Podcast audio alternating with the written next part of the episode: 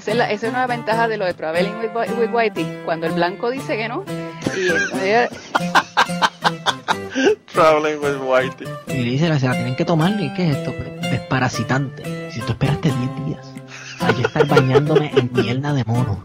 Para entonces tú, dar, tú darme un desparasitante. Los monos temean la cabeza. O sea, ellos no temean como que, ah, me meó la camisa. No, ellos se te trepan en la cabeza y se aseguran de que estén en tu cabeza y te mean encima. Antes de comenzar con el podcast del día de hoy, quería aprovechar y darle las gracias a uno de nuestros patrocinadores más recientes. Las personas que me dan más de 10 dólares, yo le doy las gracias en el podcast. Así que quería hoy aprovechar y darle las gracias a David Nicholson, que eh, comenzó a ser patrocinador del podcast. Así que de verdad que muchas gracias a él. Y ahora, sin más, los dejo con el podcast de esta semana. Bienvenidos al podcast Cocubano número 244. Esta semana tenemos un compañero podcastero que no tiene 244 episodios todavía, pero yo espero que llegue a los 244 episodios. Eh, él se llama Armando Torres y tiene un podcast que se llama Crime Podcast, Crime Pod Puerto Rico. Eh, ¿Cómo tú estás, hermano? Pues bien, hermano, estamos bien aquí, estamos en, en la cuarentena, encerrados, tratando de buscar una manera de, de cómo salir del aburrimiento y pues yo tenía muchas ganas de hacer un podcast y pues aproveché el momento. Pues mira, hermano, eh, de verdad que tremendo momento, a pesar de que yo me he notado que hay menos gente escuchando podcast, pero tan pronto la gente de todo se normalice nuevamente, pues va a volver de nuevo y creo que eh, está chévere, está chévere comenzar esos proyectos. Yo tengo otro otro eh, compañero podcastero que que dijo que en un podcast mío hace como más de un año, yo creo, que quería hacer un podcast y uno fue hasta ahora en la, en la cuarentena que decidió hacerlo y se llama De Bajo Presupuesto. y, y es de bajo presupuesto porque él lo graba, él lo graba en su carro con su teléfono. Con el carro, bueno, por lo menos después que tenga el aire prendido no, no hay problema. No, pero vive en Colorado, quizás no está tan grave la cosa ya Ah, todavía. bueno, no está como aquí, aquí no, aquí no lo puedo visualizar Chacho, grabándolo te, en el carro. te quemas como un nene en un car seat, una cosa así, este, Sí. te, te sacan los bomberos. Eh, Imagínate. pues aquí No, está igual, no, aquí está como 90 grados ya. Pero para allá para Colorado quizás esté un poco más, más chévere la temperatura. Eh, pero sí, él se llama Manolo como yo y, y, pues empezó ese podcast y a mí me gusta porque Manolo no tiene, no le faltan opiniones. Muy bien. aunque a ti Muy no te, aunque a ti no te gusten las opiniones de él, él, él tiene una para ti. Bueno, es que eh, así son las opiniones, no le van a gustar a todo el mundo. Claro, no y, y, y el podcast realmente me- a, a mí a mí me gusta porque pues yo estoy de acuerdo en algunas cosas con él y otras no, pero pues eh, me gusta me gusta su approach, ¿verdad? Y lo hace así como que bien bien relax, como que tú sabes sin, sin formato, a veces piensa que va a hablar de una cosa y empieza a hablar de otra y habla de otra, eh, eh, no sé, Eh, me gusta mucho, pero pero sin embargo, a pesar de la explosión podcastera boricua, porque lo que ha habido es una explosión podcastera boricua. El otro día me metieron en un grupo ahí de, de Telegram de podcasteros boricua y decía, ¿quién carajo son toda esta gente? Porque yo no sabía ni quiénes eran, ni cuáles eran los podcasts de ellas, ni nada. Eh, ¿Cómo cuántos había? Como 50, 25. ay, yo, no, yo ni me acuerdo, eran un montón. Eh, al fin y al Ujú. cabo terminé saliéndome, yo no entendía qué carajo estaban hablando. Sí, tú decías, yo no pertenezco a este grupo. Yo, no, es que no, es que no, de verdad que ni sabía. Ellos hablaban de cosas y era como que, ok, ah, terminó el episodio, wow, brutal. Todos los cheerleaders, ah, cabrón, brutal. Y el otro, ah, mira, este es mi podcast de esta semana, ah, cabrón, brutal. Y yo, yo pensando, puñeta, esta gente no tiene un botón que dice subscribe, que tú le das y ya sabes cuándo salen los 10 episodios. Tienen que estar mandándolo por aquí, tú sabes. Y entonces, pues nada, lo que dije, pues si esto es lo que van a hacer, para el carajo, yo me salgo. Si no van a hablar de, de, de cómo hacer podcast o de tú sabes, ese tipo de cosas, pues yo dije, ¿para qué carajo yo estoy aquí? Sí, lo que hago es que me suscribo a los podcasts y ya los tengo, no, no tengo que estar aquí, eh, que me manden mensajes por WhatsApp, tú sabes. Dándole, dándole feedback automático. Eh, dándole feedback automático. Claro. Pero yo, fíjate, Perdóname. pero yo, fíjate, en la, eh, no sé, el, de los muchos podcasts que han salido últimamente, la razón por la que decidí invitarte, a pesar de que en, este- en el momento que estamos grabando solamente tiene dos episodios, es porque no ha habido otro podcast en la historia reciente, eh, sacando a un lado, ¿verdad? El de Manolo, que me gusta mucho, que me Sí. haya llamado la atención y que me haya gustado tanto como el tuyo. Así que decidí invitarte porque quiero que la gente te conozca, porque creo que estás en un nicho podcastero en donde no hay mucha gente. La mayor parte de la gente está en el nicho de me senté con los panas a darme una cerveza y a hablar. Exacto. Y eso está chévere, pero tu podcast es sobre, sobre crímenes y criminales de Puerto Rico. Y, Exacto. y nada, cuéntale a la gente de dónde salió la idea, por qué decidiste hacerlo y todo lo demás. Pues mira, yo este hace como los que me conocen, mis compañeros de trabajo saben que yo llevo como tres años, quizás dos, tres años con, con la cuestión de hacer un podcast y, y, teniendo diferentes ideas, ah, me gusta este tema, vamos a hacer un podcast como ese, como ese estilo de freestyle, vamos a hablar, vamos a reunirnos, vamos a vacilar. Este, pero yo estudié justicia criminal, entonces, eh, aunque no estoy trabajando en eso, es algo que siempre me ha gustado. Y aquí en Puerto Rico, pues la, la, la expectativa que yo tenía de una vez yo terminara de estudiar eh, y que iba a poder trabajar en, en lo que yo quería hacer, pues no, no- como que no se me cumplió, ¿no? No, no se me abrieron las puertas que yo quería. Y pues nada, dejé un lado, pero siempre el tema me interesó. Entonces yo dije, déjame entonces traer el conocimiento que tengo sobre el tema y, y hablar en un podcast que sea educativo y, y que yo, yo pensé que quizás a la gente de Puerto Rico el podcast no le llame tanto la atención porque pues ya conocen los casos han escuchado muchos de los casos, pero dije, tiene que haber personas de Latinoamérica, de Estados Unidos que, que no conozcan estos casos o nuevas generaciones aquí en Puerto Rico de chamaquitos que no, que no saben quién rayo es Toño Bicicleta, Correa Coto, el monstruo Utuado, etcétera. Y entonces pues dije, déjame traer esos temas, tratar de ser un poquito formal en, en el estilo, para hacerlo pues eh, más bien como un podcast educativo y que, y que, y que enseñe pues los, los, los elementos del caso, qué fue lo que pasó, contar la historia y, y, y que la gente pues eh, entiendan o sepan lo que pasó en Puerto Rico y que pues aquí han habido muchos muchos crímenes bien bien horrendos, bien violentos y, y es, un, es un tema que me gusta contar y que y quiero darle un toque eh, un poquito educativo, un poquito que, que también sea un poco divertido, porque es divertido. En Estados Unidos el True Crime Podcast son los más que se escuchan. Este, Crime Junkies, eh, The Last Podcast on the Left, hay un montón de podcasts que tra- trabajan el, el crimen y allá yo creo que el True Crime y Comedy es como que lo número uno. Entonces en Puerto Rico, También en Pues- televisión, porque en televisión hay un montón de shows desde Sí, Cops, que es la primera parte de True Crime, ¿verdad? sí, esa es la calle. hasta, hasta los de, de cómo de- determinar un Forensic. asesinato, forensicos y toda la cosa, o sea, que, que, que tienen toda la, la, la gama de, de este tipo de temas. Sí, en Estados Unidos, por ejemplo, cuando empezó eh, la- los canales de, de justicia, que era como de, de- de tribunales, donde transmitían los juicios, J. Simpson, todos esos casos así notorios, pues aquí como que no, aunque sí se cubrían los casos, pues yo, a lo mejor sí, pero que yo recuerde, no había algo enfocado tanto en eso. Eh, era lo que se reportaba en las noticias o lo que decía la Comay de los casos, y, y de ahí en fuera pues no había mucho y los podcasts pues sí yo veo que hay muchos podcasts de política hay podcasts de de vacilón de marihuana de cerveza de todo eso pero de de, crimen Hermano, se Pues olvidó el, más- el- el género más importante. ¿cuál? El chisme. Geekerías. De serie, película, este, exacto ya tú sabes, el, el, el Comic Con grabado en, en podcast.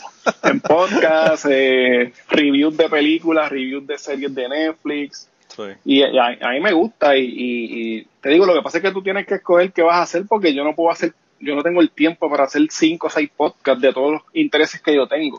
Claro. Entonces, pues bien, dentro de lo que hay, déjame tratar de meterme por un lado que, que quizás no haya tanto para que hay- haya un poquito de interés de la gente y que, y que pues quizás crear una comunidad eh, eh, de podcast. Hay gente que a lo mejor sabe mucho más que yo y, y de seguro pues pueden traer eh, contenido nuevo, contenido que quizás yo no tenga acceso y está bien interesante. A mí me gusta el tema y por eso lo estoy lo estoy trabajando. Ahora mismo lo que tengo son tres episodios nada más grabados y he sacado dos. Esta semana el miércoles sale, sale otro. Que pues es, es un tema bien antiguo que mucha gente no conoce, pero, pero es importante contarlo también. Yo, cuando hablé contigo al principio para invitarte al podcast, me dijiste que, que te iba a poner on the spot y que ibas a tener que seguir grabando obligado porque estuviste aquí. y, sí, porque... Y yo te dije que esa, es parte de mi, de mi, de mi plan eh, eh, maquiavélico para que sigas grabando porque realmente me gusta mucho tu, podcast. Sí, no, me metiste, me metiste la presión eh, y, y, yo dije, wow, ahora voy a tener que eh, meter mano porque es, es, trabajoso y yo soy un poquito perfeccionista. Eso a lo mejor es bueno y es malo porque uno trata de, de crear un, un producto bueno, un contenido bueno y obviamente hay mucha gente que tiene éxito y que tira el podcast como sale. Ahí ah, grabé, eh, hablamos un rato, lo tiré y la gente le gustó y chévere. Y, y qué bueno porque no pasas trabajo. Tú grabas, hablas mierda por un rato y perdón, no, pues sí se puede hablar mal aquí. Este, sí, habla... Ay, bendito. Ay, bendito. aquí, eh, para empezar con los temas, ya son, pueden ser jodidos, imagínate hablar malo.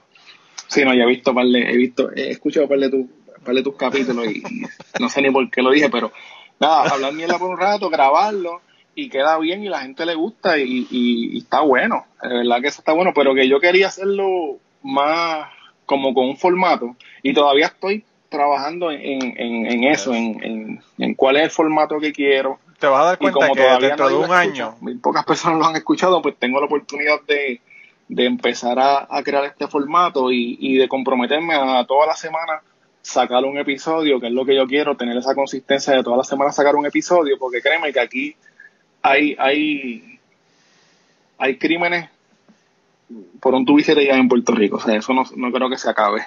No, y no solamente eso, sino que continúa ocurriendo, tú sabes, que esto, esto no es algo que, se va a acabar, ¿verdad? Pero, pero lo que te iba a decir es que en un año vas a ver que vas a tener un formato y probablemente no es ni siquiera el formato que te imaginaste que ibas a hacer. O sea, que eso, eso es parte del proceso. Eh, todos los podcasts evolucionan. O sea, este podcast yo comencé con un co-host y después él pues no, no, no siguió grabando conmigo y siguió solo. O sea, que eso, las cosas cambian. Lo importante, como te dije, es la consistencia y que uno saque un, episodio toda la semana. Eh, la ventaja que tú tienes es que tus podcasts son cortos y a veces la gente, que sé yo, lo que tiene media hora para para escucharlo, porque lo, lo hacen en lo que viajan de la casa al trabajo, lo que fuera. Aunque en Puerto Rico eso puede ser dos horas. sí, pero, en la carretera Pero, pero pues, ¿sabes? se escucha rápido. Realmente yo, en mi caso, para mí eso es un plus, porque yo estoy suscrito a 87 podcasts. Y pues, tú sabes, añadirle dos horas o tres horas y media como uno de Joe Rogan, pues ya uno dice como que, fuck, eso como que me añade demasiado, demasiado contenido, ¿verdad? escuchaste el de, el de Joe Rogan con Alex Jones, que duró como cinco horas. Sí, sí. Pero Alex Jones es tremendo personaje, ese tipo de verdad. Sí, sí, no. Eh, eh yo creo que ese es uno de los mejores episodios que he escuchado de un podcast. Yo no sé si tú viste un clip que él hizo, que él llevó a Joey Díaz a donde Alex Jones, al programa de Alex Jones. No lo vi. Y Joey Díaz se le cagó encima a Alex Jones. Eh, yo no sé si está en, en GRE, Clips, pero está en YouTube el, un clip cortito como de 5 o 7 minutos. Pero como tú me dices, se le cagó encima. Eh, literalmente se le cagó encima. No, no, no, no, no. no lo puso como culo, lo puso como culo por las estupideces y las loqueras que él dice, tú sabes. Eh, porque Joey Díaz no se queda con nada de nadie. Joey Díaz le sale y le dice las cosas a la gente raspado como es, tú sabes. Eh, ¿Y, qué, ¿Y cómo reaccionó Alex? Pues eh, tú sabes que Alex para él el contenido, aunque se le estén cagando encima, si es buen contenido y va a crear algo viral, pues él, él no le molesta. Lo, lo, que él quiere es estar en la boca de la gente, es como Madonna. Aunque sea, aunque sea por quemar cruces en los, en los, en los videos. Y por su hijo bailando. Y por su hijo bailando y por pasarse la bandera de Puerto Rico por la por la rica, como dicen. ahí te fuiste, ahí te fuiste bien retro. Yo creo que, yo creo que eso, bien poca gente se acuerda de, eso, eso, bien poca gente se acuerda, pero eso fue la primera plana de dos periódicos en Puerto Rico el próximo día. Sí, no. Yo, yo, me, yo estaba pequeño, pero yo me acuerdo de eso. Y luego yo vi que hizo lo mismo en México y que hizo lo mismo en Francia y yo dije, ah, si esto es un fucking gimmick para estar en todas las noticias de todos los países, con razón, ya. Yo me paso la bandera de todos los países. Claro ya entendí el truco de la tipa esta. Es una fucking genio la esa mujer. en el marketing. Es como, como Alex Jones, ¿verdad? Que crea contenido aunque sea hablando mal de él y diciéndole, diciéndole insultos, ¿verdad? Pero, pero fíjate, yo, eh, yo sí entiendo la, fascinación con lo de la cuestión criminal en los, en los podcasts y eso, porque yo soy uno de los que estoy suscrito a podcasts que son sobre eso. Eh, hay un podcast que se llama Criminal, eh, que yo lo escucho, y me gusta mucho porque es bien variado, no es solamente crímenes de asesinato, sino crímenes de todo tipo. eh, y hay uno que le he recomendado, que le recomendé hace como dos podcasts atrás a la gente que escucha en el podcast, cuando estuve con una amiga mía de que es una, una de una comunidad indígena de, de, Canadá, que se llama Finding Clio, que es sobre un crimen que hubo de una mujer eh, que era indígena canadiense y la mataron o desapareció y después la encontraron muerta. Y pues... Ese lo tengo en mi, en mi lista de, de para, para escucharlo porque tengo tantos ahora mismo que... Ese episodio son dos, dos seasons y los dos seasons no tienen uno que ver con el otro. Mm. O sea, eh, el primer season es sobre una mujer y el segundo es sobre una, una niña que la dieron en adopción en Estados Unidos y ella trató de escaparse de su casa para regresar a su comunidad allá en, Canadá. Eh, y pues son dos casos diferentes. Yo espero que sigan sacando, ¿verdad? Más, más seasons pero son de verdad que buenísimos, buenísimos. Eh, y no sé, la gente tiene como una, una, fascinación, con los crímenes, una fascinación con los asesinos en serie, es otra cosa que la gente como que tiene una, una obsesión, todo el mundo lee, todo el mundo quiere. Netflix está lleno de, de series y documentales sobre criminales, eh, desde Making a Murder to whatever, you name it. Están los, Making a Murderer, Making a Murderer yo creo que fue uno de los que más rompió el internet cuando salió, este, casi al nivel de del de Joe Exotic. Tiger King. Tiger King. Porque era un caso que, yo creo que todo el mundo lo estaba siguiendo y, y yo perdí un poquito el, interés en el segundo season. Yo el segundo season ni lo vi. Sí, también porque salió un, un podcast, no fue una serie, salió un podcast que, que era como que debunking a la gente de, de Michael Murder y yo como que, what? O sea, después que tú te, tú, tú, estabas emocionalmente envuelto con, con Stephen Avery y, todo lo que había pasado, es como que, espérate, no es la cosa como la están pintando en este documental. Y, y, y, y, y es, es, bueno porque pone a uno a cuestionarse también todo lo que uno ve, porque a veces uno cree lo que ve y lo pone como que, bueno, si es un documental este Netflix, tiene que ser cierto y muchas veces son documentales de, un punto de vista, de una opinión. Entonces, pues, crean, crean una opinión pública que después no, no, no presenta todos los elementos del caso. Y, y yo, pues, los, los casos que estoy presentando, no quiero dar, poner mi opinión. A lo mejor se puede notar en uno de los casos, en alguno de los casos, pero yo lo que quiero es presentarlo lo más neutral eh, posible. Aunque en un caso de un criminal convicto, pues no hay mucha neutralidad que valga. O sea, él cometió los hechos, se probaron los hechos y esto fue lo que pasó. Claro. Pero, pero hay casos que todavía están abiertos. Por ejemplo, yo tenía en, en mi lista eh, uno de los casos que quería trabajar era el de Pablo Casella. Sí. Y ahora mismo acaba, acaba de hacer noticia recientemente, claro, de que, de que van a hacerle un, juicio. Yo lo, yo, yo lo tenía como para de aquí a, tres o cuatro meses y yo creo que voy a tener que moverme con ese caso porque para traer un, preámbulo hasta donde llegó el caso, desde que lo metieron preso a él hasta ahora que entonces el caso se abre de nuevo y, y él va a hacer un, van a hacer un nuevo juicio.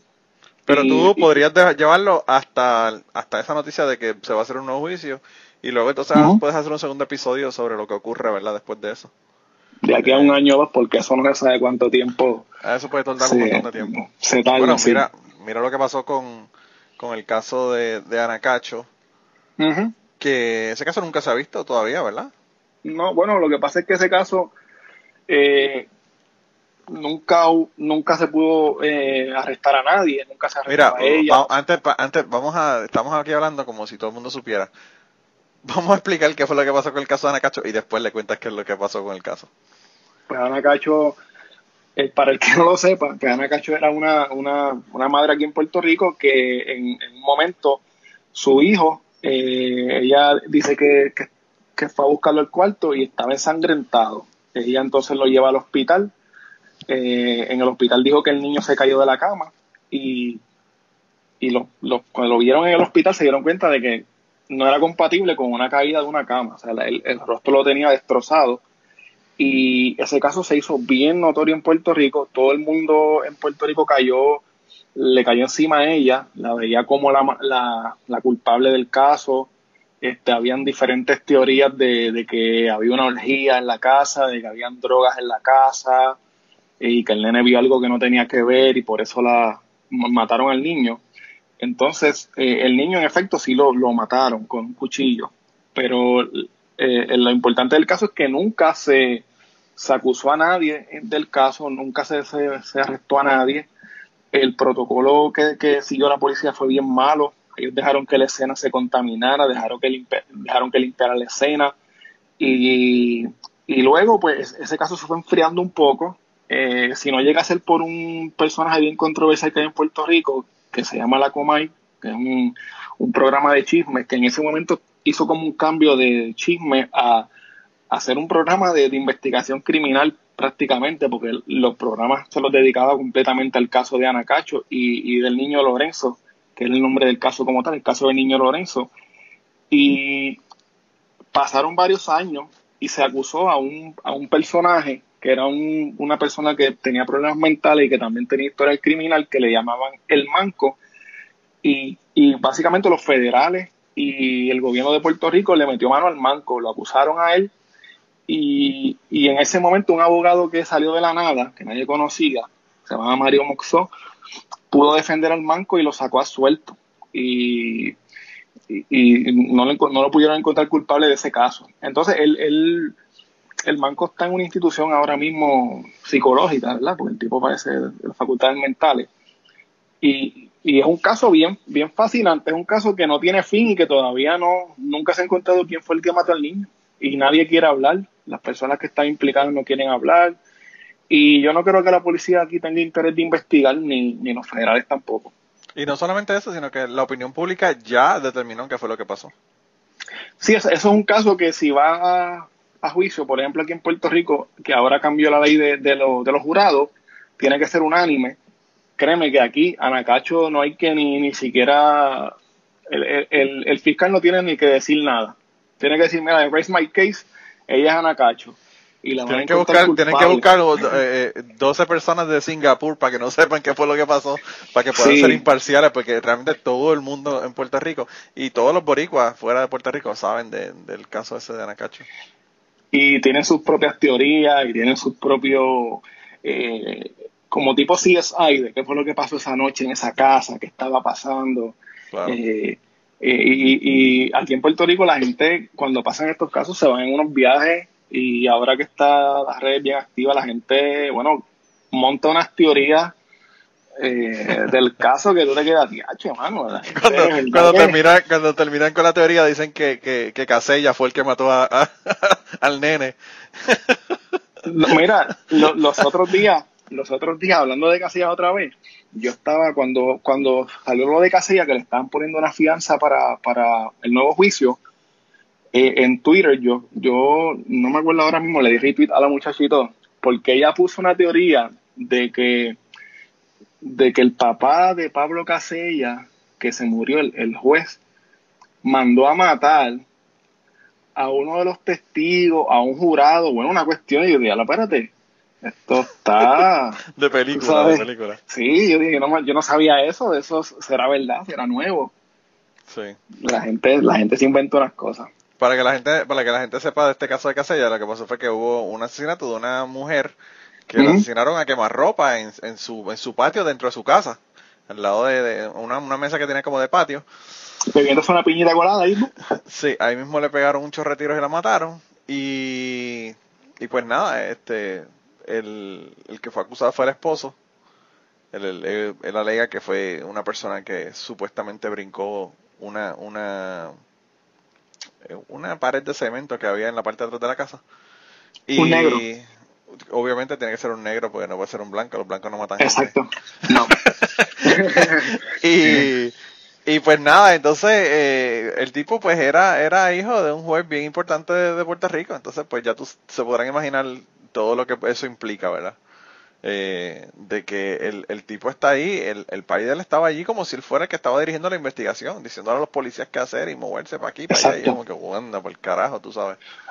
Algo bien, bien, bien loco de- del caso fue que ese control que tenía el juez Casella sobre la policía, sobre los fiscales, eh, como tú dices, que él estaba básicamente dirigiendo el caso y la investigación, eso lo jodió el mismo Pablo, porque en una de estas salidas de él se encontró con la reportera de la Comay, que vuelve al, al, al tema hoy, Sí. la Comay, y ella, Silvia, le, Silvia Hernández, que se llamaba la reportera, lo coge ahí eh, saliendo de la casa y le hace unas preguntas.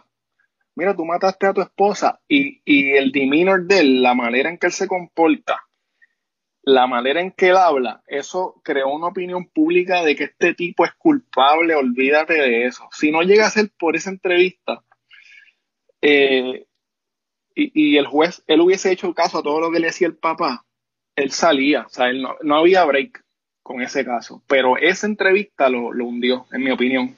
Claro, y, el- y by the way, el tipo estaba preso hasta que ahora le van a hacer un nuevo juicio. Eh, ¿Qué fue lo que ocurrió que, que decidieron hacer un nuevo juicio? Pues mira, lo que pasó fue que en el Tribunal Supremo de los Estados Unidos, hace unos años atrás, eh, un- una persona que había sido acusada, él estaba alegando que, que las convicciones deberían ser unánimes. Eh, 12 jurados, los 12 tenían que declarar a la persona culpable para que lo pudieran meter preso. Pero eso En aquí en los de- Estados Unidos no es así ya.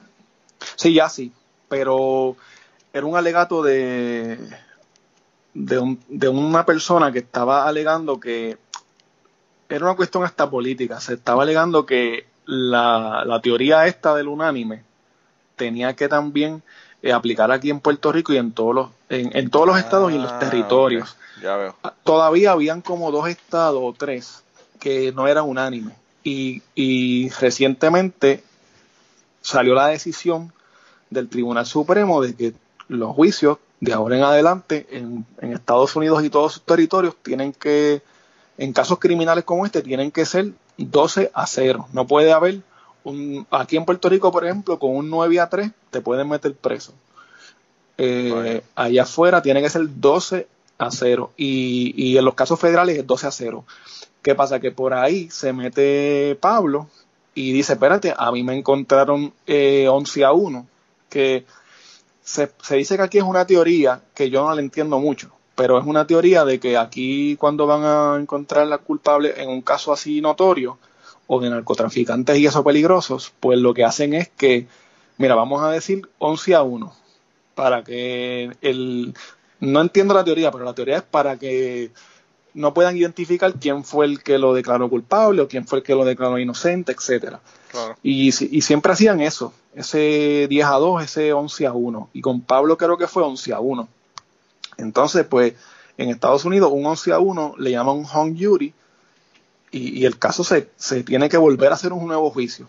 Y por ahí él se metió y por ahí se van a meter un montón de, de otros casos porque la legislatura de Puerto Rico quiere hacer eso retroactivo entonces. a- es como mirar todos los casos pasados que, Claro, claro, claro. que hubo un, un juicio que no fue unánime para tratar de realizarles un nuevo juicio. Y eso aquí es una controversia bien grande ahora mismo. Y pues ahí está Pablo. Ahora mismo Pablo, Pablo Casella mm, en estos momentos no es un convicto ya como tal. Eh, él es un acusado otra vez. Y, y, y está preso porque todavía la familia no, no han pre- prestado la fianza de dos millones. Y yo entiendo que no la han prestado porque como el, el papá se murió, que era el que lo defendía a él, yo no sé si es que las hijas de él no quieren prestarla o, o las personas, los hermanos, las personas que le quedan vivas a él, yo no se la prestaría, yo lo dejaría a él que quédate ahí que cuando si te encuentras no culpable pues sale.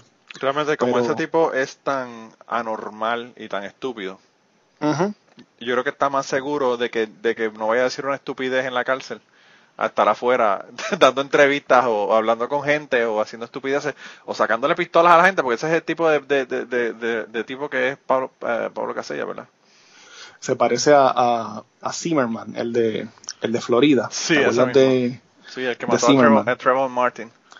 que ha hecho como cinco cosas eh, después de, del caso de Trayvon Martin. Sí, y tú sabes que dicen que él le sacó una pistola a alguien allí Sí, en la casa. Eh, Dicen que supuestamente a él le, le robaron la pistola antes de que ocurriera el crimen. O sea, hubo un montón de otras cosas donde el tipo realmente, tú te das cuenta de que el tipo era un estúpido.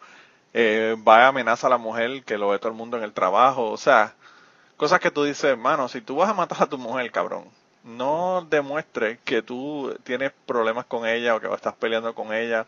Tú sabes. O sea, tú, no Eh. estás, tú estás diciendo que, que, está, está- que uno puede matar a la mujer, lo que tú quieres decir. Pues no, lo que, lo que estoy diciendo es que... estás lo que- justificando. Lo que estoy diciendo es no seas bruto si la vas a matar. ah, ok, ok. Estás Eh, ideas. pon, ve a tu Facebook y pon I love my wife so much. Tú sabes. the, the love of my life. Sí, el love of my life. Y, y llora, cabrón. Cuando, cuando la maten, llora. Yo no, yo creo que en ningún momento yo ese cabrón llorando. O sea, y yo digo como que, what the fuck, mano. No, y que el, el, el tipo, ese tipo Zimmerman, ¿va a terminar preso o va a terminar muerto? O sea, Ah, eh, definitivamente. eh, ese tipo tiene que, porque es que el comportamiento que él tiene es ese, y Casella es, tan y tan bruto, como tú dices, tan anormal, que, y era un nene de papi, o sea, de estos, de estos tipos que, ahora que se está hablando mucho del white privilege, Sí. pues ese tipo es un ejemplo de, de lo que era white privilege aquí en Puerto Rico, y, y ese tipo, Como, es los, capaz de- como los ex gobernadores que le pasan, le pasan por encima a alguien, lo matan con el carro y, y ponen al amiguito a guiar supuestamente para que él no le- ale- alegada, alegadamente, alegadamente, Sí, ¿verdad? Alegada, eh, ¿cómo es que dicen? Este, aparente y alegadamente. Aparente y alegadamente, sí. Sí, y, y- y se convierten en gobernadores después en el futuro. sí, pues así mismo. No, no, realmente, pues yo me he dado cuenta, mano. Yo eh, vi la serie, la terminé ayer, de Epstein en, en Netflix. Y ahí es que tú te das cuenta, mano, de que si tú tienes dinero y conoces a la gente correcta, tú puedes hacer lo que te salga del culo, mano. Sí. Y pues a veces terminan, ¿verdad? Ahorcándose o siendo ahorcados, eso todavía no se ha determinado. Eh, en una cárcel, ¿verdad? Pero... Tengo unos amigos que tienen 17 diferentes eh, teorías de conspiración sobre ese No, asunto. ok, yo tengo, yo tengo un amigo, yo tengo un amigo que es conspiranoico, loco, y si yo llego a mandarte la- los WhatsApp que ese hombre me manda, Uf, desde el Pizzagate y el QAnon y Hillary Clinton y Wow. las nenas con Epstein mamándole el bicho a Obama. Mano, el tipo, o sea, tú Oh. dices, what the fuck, ¿dónde puñeta en YouTube tú te estás metiendo, cabrón? es- estás en el rabbit hole. Está, pero bien, bien, bien metido. Y la pendeja no es eso, la pendeja es que tú sabes cómo es YouTube. YouTube, tú ves, tú ves una, una pendeja de Epstein y la próxima es más cabrona para que te quedes pegado y la próxima es todavía más. Y más, y más. Cuando vienes a verle, estás con una. Bueno, ya me dijo que es trompista. Y yo no lo entiendo. el Trompista, flat earther y reptiliano. lo único que le falta es lo del Flat Earth. Yo creo que ese es el próximo paso. Porque ya el HARP, que- el HARP me dijo que definitivamente eso, eso es del gobierno. Que el terremoto de, de Haití definitivamente fue por el HARP. El, el 911 huracán fue, el 911 fue un inside job. Exacto. Obviamente por el Building 7, ¿verdad? Porque eso no hay forma de que eso se caiga.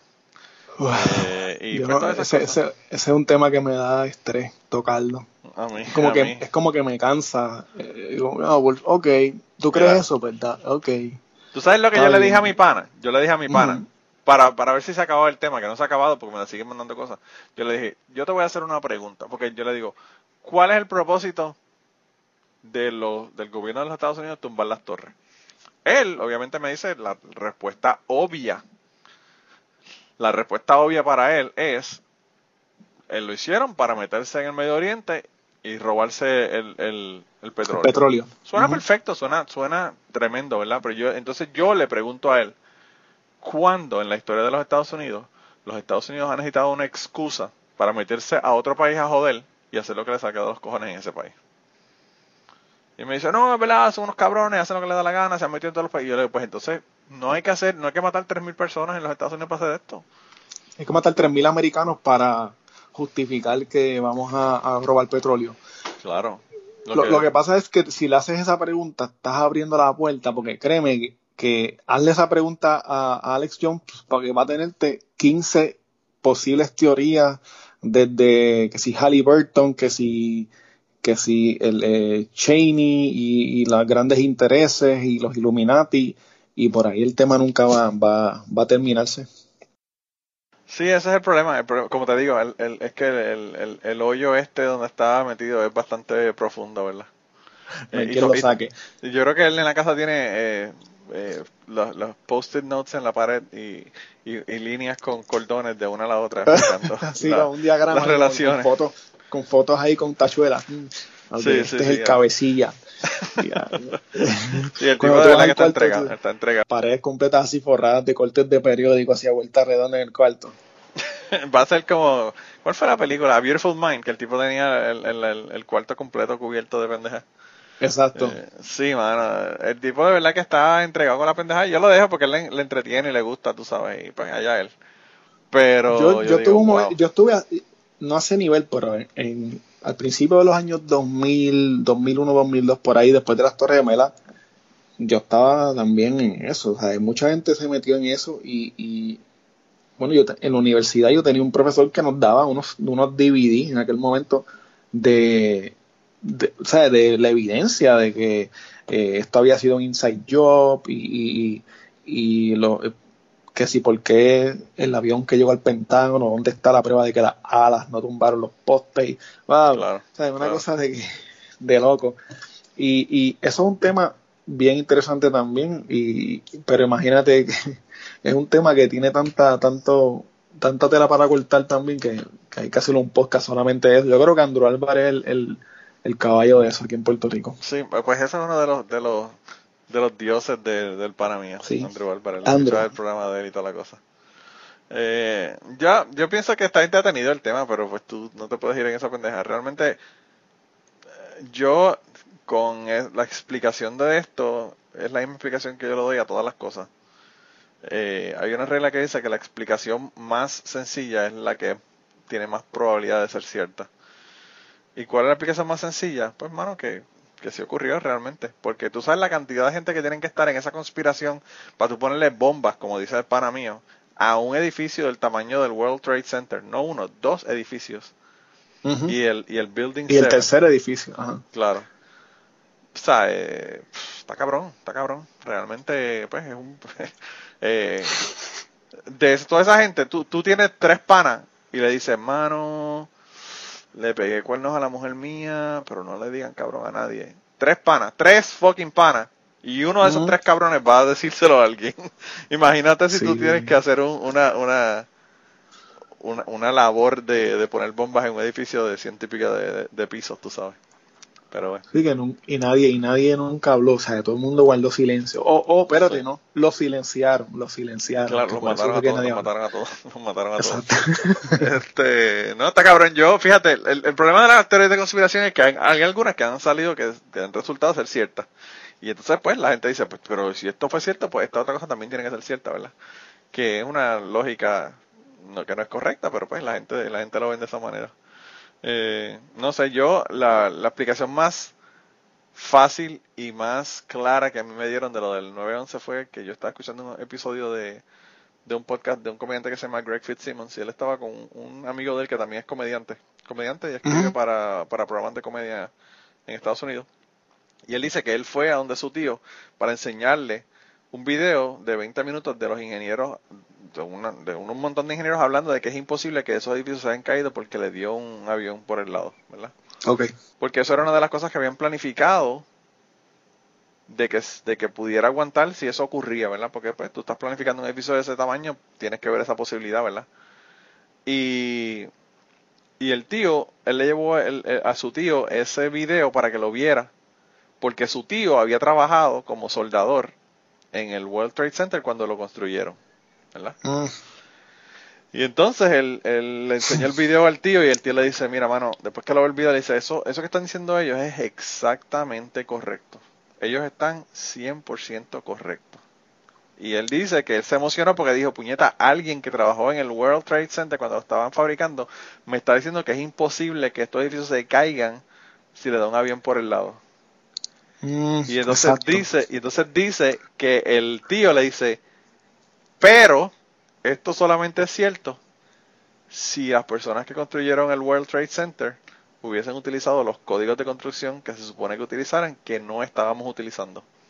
Mm, Porque él dice que nada más con los rivets, tú sabes, lo- lo- lo- los tornillos estos que son soldados eh, en, lo- en las, las barras de metal que, que básicamente hacen el, el, el sí, el esqueleto, del esqueleto. Sí. Eh, él dice que ellos le estaban diciendo que usaran la mitad, que pusieran uno, dejaran uno en blanco, pusieran otro, pues dejaran uno en blanco para ahorrar dinero.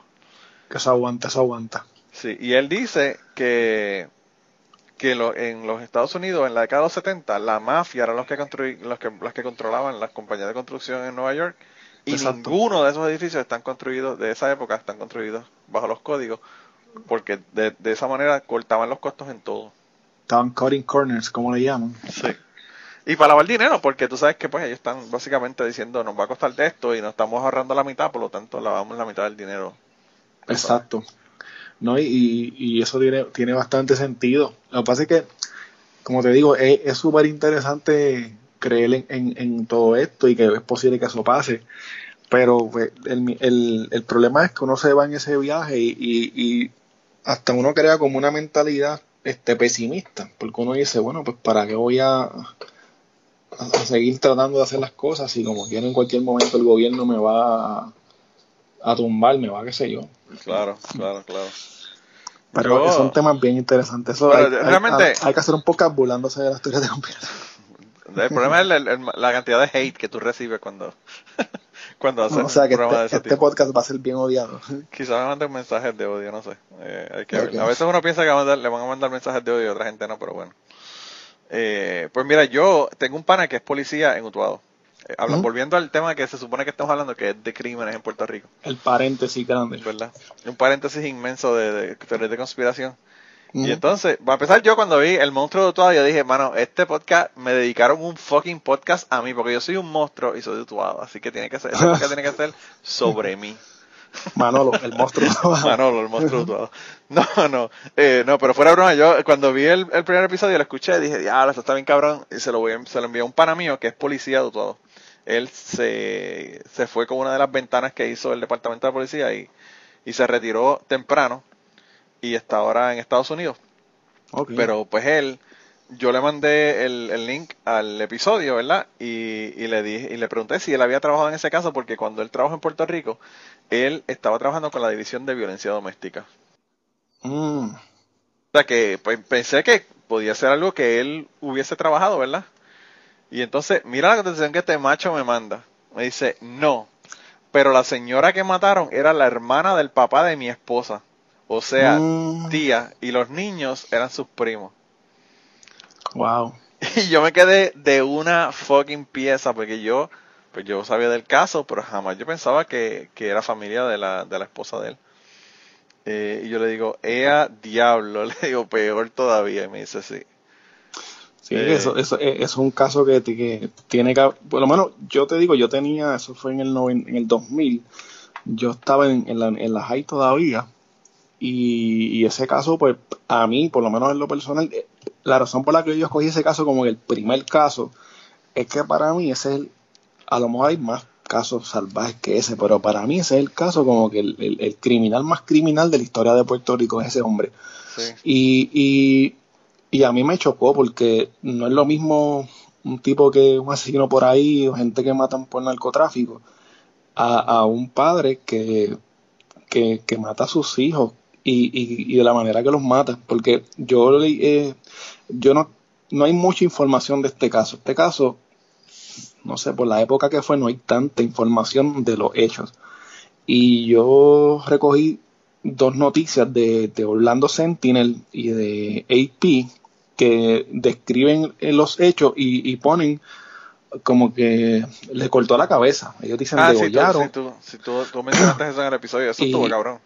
Y, y hay uno, que creo que AP dice decapitated. Y yo digo, diablo, o sea, eh, les cortó la cabeza completa los degolló, pero... Sí, porque esa es la otra. sea, De, degollar, como tú dices en el episodio, degollar no es lo mismo que decapitar. Y cuando dices porque- decapitated y tú piensas Associated Press, tú piensas, esta gente tiene que haber corroborado esta información de que esto sí Exacto. ocurrió.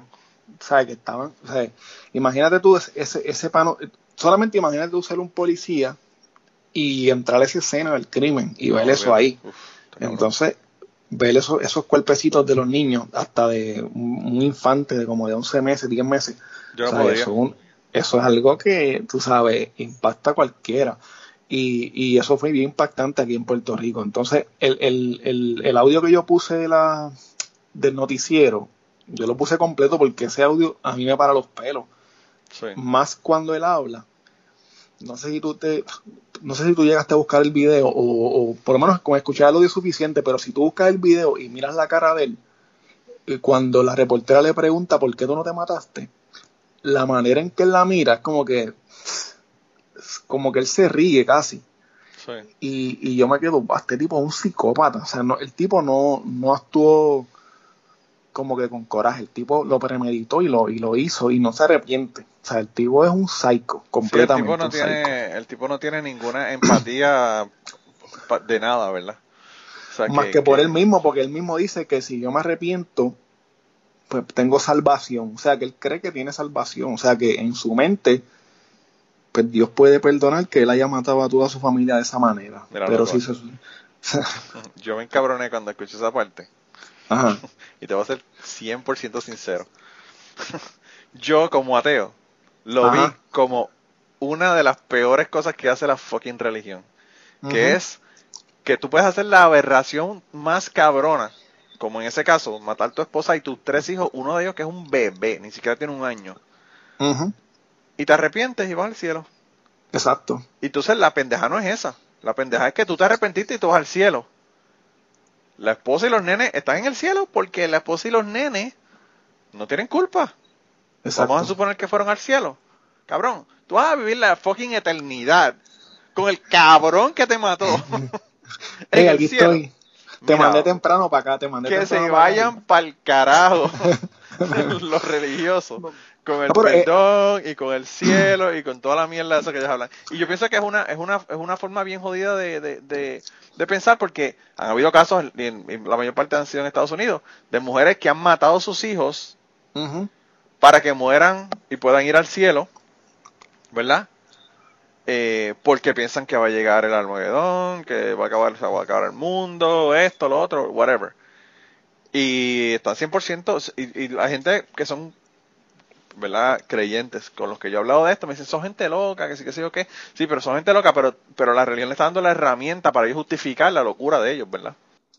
Sí, le, le, le, le incul- le inculcan eso en la mente de que, y, y- lo que pasa es que no tiene lógica, como tú, lo, como tú le pones la lupa de la lógica, tú dices, espérate, si yo me suicido, pues como lo hago en un momento instantáneo y me estoy quitando yo mismo la vida, pues yo directamente pues, pa- pa- voy para el infierno.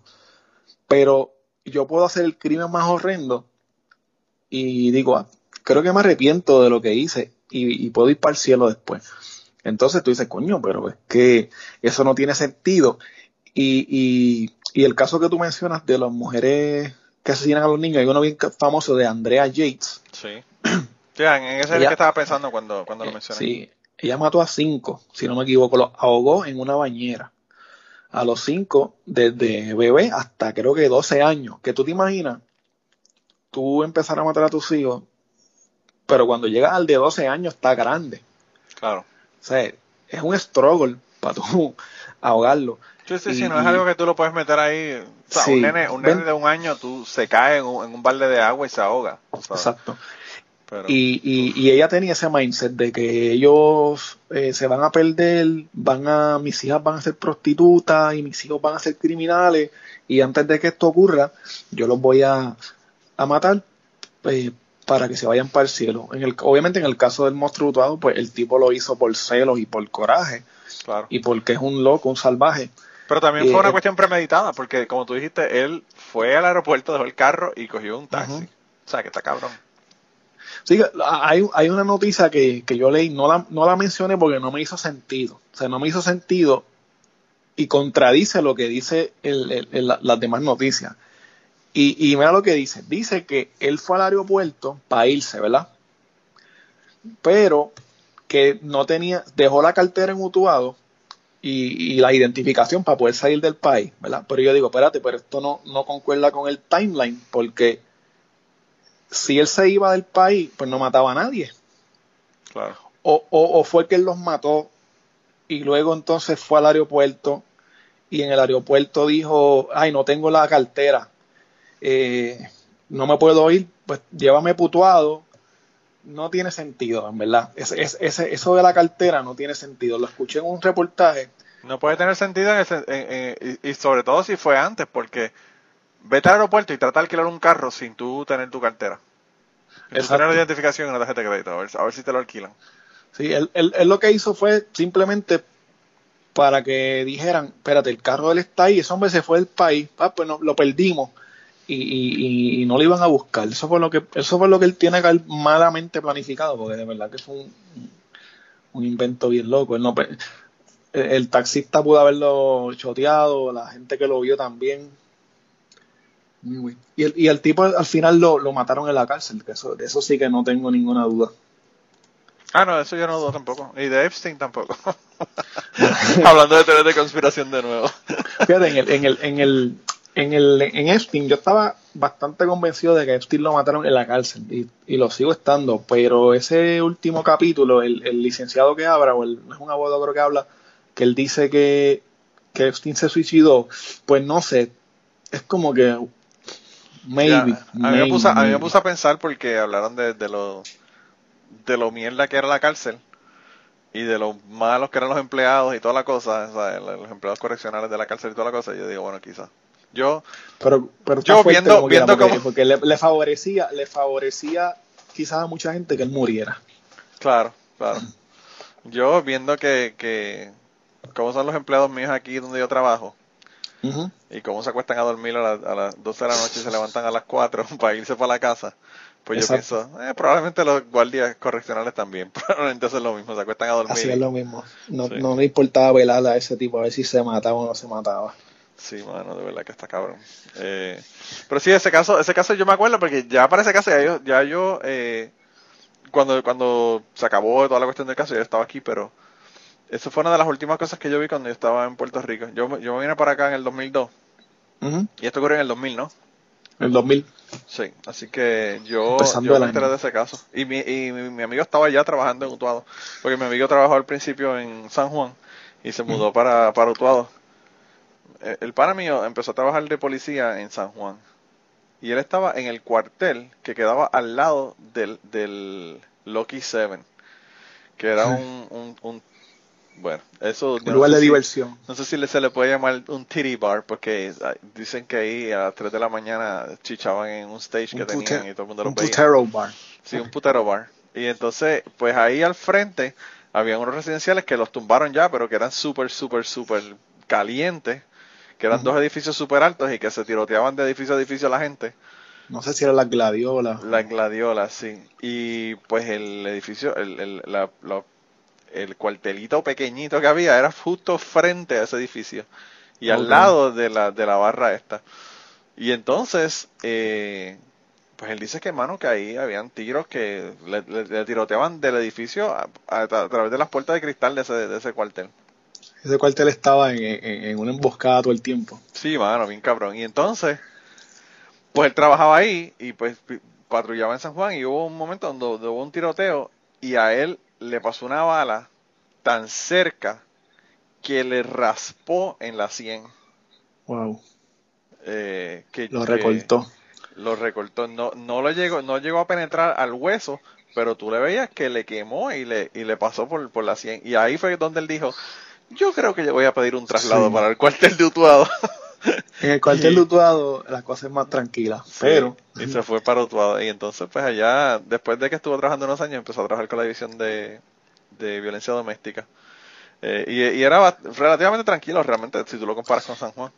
Y estaba trabajando en la división de, de violencia doméstica en, en, el momento de esos casos, de ese En la caso. comandancia, sí, sí, en la comandancia mm. allí en, en Utuado. Y, y, esto, los dos, los dos episodios que yo he escuchado tuyo, que no he escuchado el último porque no ha salido, el tercero, eh, está relacionado a Utuado porque tú sabes que, que Toño Visitado también corría por esa área y el caso se llevó en, la, en el tribunal de Utuado que coge todos los casos del área central. Eh, El tercer caso es, es en Ponce, pero Ah, bueno. está más o menos por ahí. El, el tercer caso eh, que tengo ya ready es el de Correa Coto. Ese es un Ah, caso sí. bien viejo, Sí. bien viejo. Y, y eso sí que no hay información, te lo puedo decir. No hay información. Yo tuve que prácticamente entrevistar a mi abuela, que tiene como setenta y pico de años, para... Ah, pero no está grabado, eso me gusta. Eh, Eso, Para eso- me- es lo que yo hago aquí, así que eso me encanta. sí. Digo, no la, no la grabé, pero le, le cogí feedback a ella. Ah, No la grabé, no la grabé. La Qué grabado. backtrip. Sí. Mándame a la abuela No, tuya después, pa- Paco Cubano. después que termino, después que termino, después que termino el podcast, me- hablo con mi abuelo y él me dice algo más del caso. Y yo, ah, qué mierda, eso, eso hubiese quedado cabrón, pero dije, ah, forget it. a lo mejor después lo pongo, pero eh, fue que él me dice que cuando a esa persona lo matan, spoiler alert, cuando, cuando a él lo matan, Coño, mano, Eh, si ese caso es tan viejo que si la gente no sabe de Puerto Rico, no sabe de ese caso, realmente es como que Bueno, es como pero- tú darle un spoiler a la, a la película de E.T. Sí, al final Sí. E.T. se va de nuevo Ay, para que su... se va, shit. No, pero, pero lo que pasa es que a lo mejor hay chamaquitos de ahora que créeme que no saben quién carajo es Correa Probablemente Coto. no, probablemente no Entonces, el, el, el- el- yo, yo lo sé porque mi abuela me contaba. Entonces, ella, ella lo que me dice es que cuando eran pequeños, en, estando en Gurabo acá, eso fue en Ponce, pues ellos no se atrevían a pasar por los cañaverales, porque Sí. Correa Coto vivía en los cañaverales y, y le daba miedo. En, en Utuado, imagínate que queda al lado de Ponce, eso, mi mamá y mi papá hablaban de que eso era un miedo que ellos tenían todo el tiempo. No, porque eh, eh, eso es, esa particularidad del miedo general, porque la isla es pequeña, pero no es tan pequeña como para que tú te puedas mover tan rápido de un lado a otro. Tú sabes, Claro. en carro tú te puedes tardar como tres horas en, en- en ir de un extremo al otro, imagínate a pie. Sí. Pero en, en el caso de, de Toño, bicicleta y Correa Coto, esa gente implantaron un miedo a nivel general. O sea, en toda la isla había miedo de que esa persona estuviese por ahí violando y matando.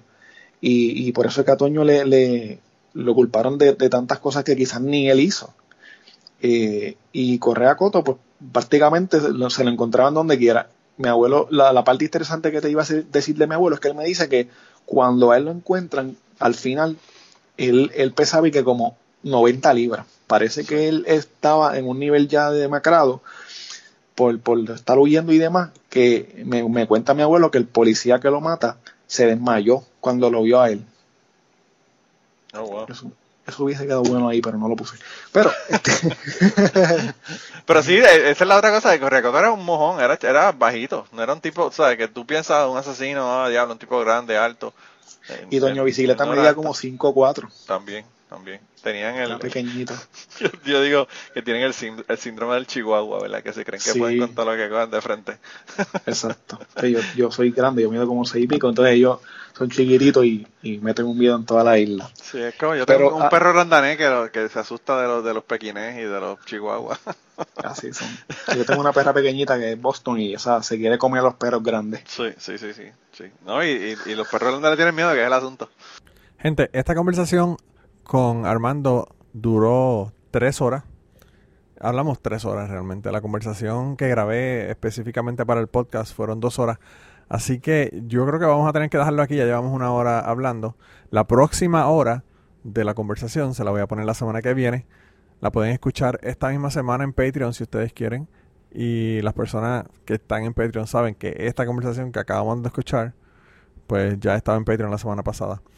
Anyway, de todos modos, eh, lo que voy a hacer es que como duró tres horas, le voy a poner eh, la segunda parte de la semana que viene y además de eso le voy a poner una parte adicional que grabamos antes de comenzar a grabar el podcast como tal, que fue bastante larga también, duró casi 45 minutos, en Patreon, eh, que va a ser exclusiva para las personas que quieran escuchar esa otra parte. Hablamos de lucha libre, hablamos de otras cosas que, que, que tenía que ver y no tenía que ver en ocasiones sobre la cuestión de la criminalidad en Puerto Rico y de su podcast. Así que eso lo pueden escuchar allá en patreon.com slash manolomatos. Eh, a la gente que está en Patreon, de verdad que muchas gracias por el apoyo. A la gente que no están en Patreon y que también me están apoyando con, eh, con shares, con likes, eh, contándole a su familia, a sus amistades, mandándome audios, eh, contándome historia. Toda esta gente, yo sé que los quiero un montón. Eh, gracias por, por de verdad compartir y por escuchar el podcast. Y nada, además de eso, como les dije, también tenemos un grupo de Telegram. Que en el grupo de Telegram tenemos un pari cabrón, hay como casi 50 personas allá. Así que si ustedes quieren unirse al grupo de Telegram, me envían un mensaje a CucubanoPod en Twitter o me lo mandan directamente por Telegram a Manolo Matos o a Manolo Matos en Twitter también y pues ahí les digo les digo el enlace directo para que puedan entrar ya al grupo. Así que nada, gente, eh, además de eso tenemos una nueva edición del taller de podcasting que estoy dando que es exclusivo para la gente de Patreon. Lo puse en Patreon ya. Fue una conversación que tuve sobre podcasting con Jan del podcast Trapitos Sucios. Otro que también deben de, suscribirse porque el podcast es buenísimo. Y estoy a punto de grabarle una historia adicional también, porque estoy haciendo historias allá en el, en el grupo de Patreon, que son solamente exclusivas para la gente de Patreon. Así que nada, eh, si no están en Telegram y si no están en Patreon, se están perdiendo un montón de material, se están perdiendo un montón de historias. Eh, y podrían también estar escuchando los episodios adelantados. Que cuando tengo la oportunidad de tenerlos adelantados, pues los pongo adelantados allá, no solamente los de Cucubano, sino también los del podcast Polifonía. Así que nada, gente, nos vemos la semana que viene. Se cuidan un montón. Gracias por escuchar. Y, mano, de verdad que vamos a seguir con el hombre. De verdad que este, este tipo, eh, la conversación fue súper interesante. Y de verdad que él le preocupaba que no, que no encontrábamos temas para hablar, pero hablamos tres horas. Así que eso, eso generalmente es lo que, lo que pasa. Nos vemos la semana que viene. Cuídense un montón y, manténganse adentro, sobre todo si están en lugares donde están protestando y ahí está la gente media, media heavy. Protesten, pero con mucho, mucho cuidado. Ojo al pillo.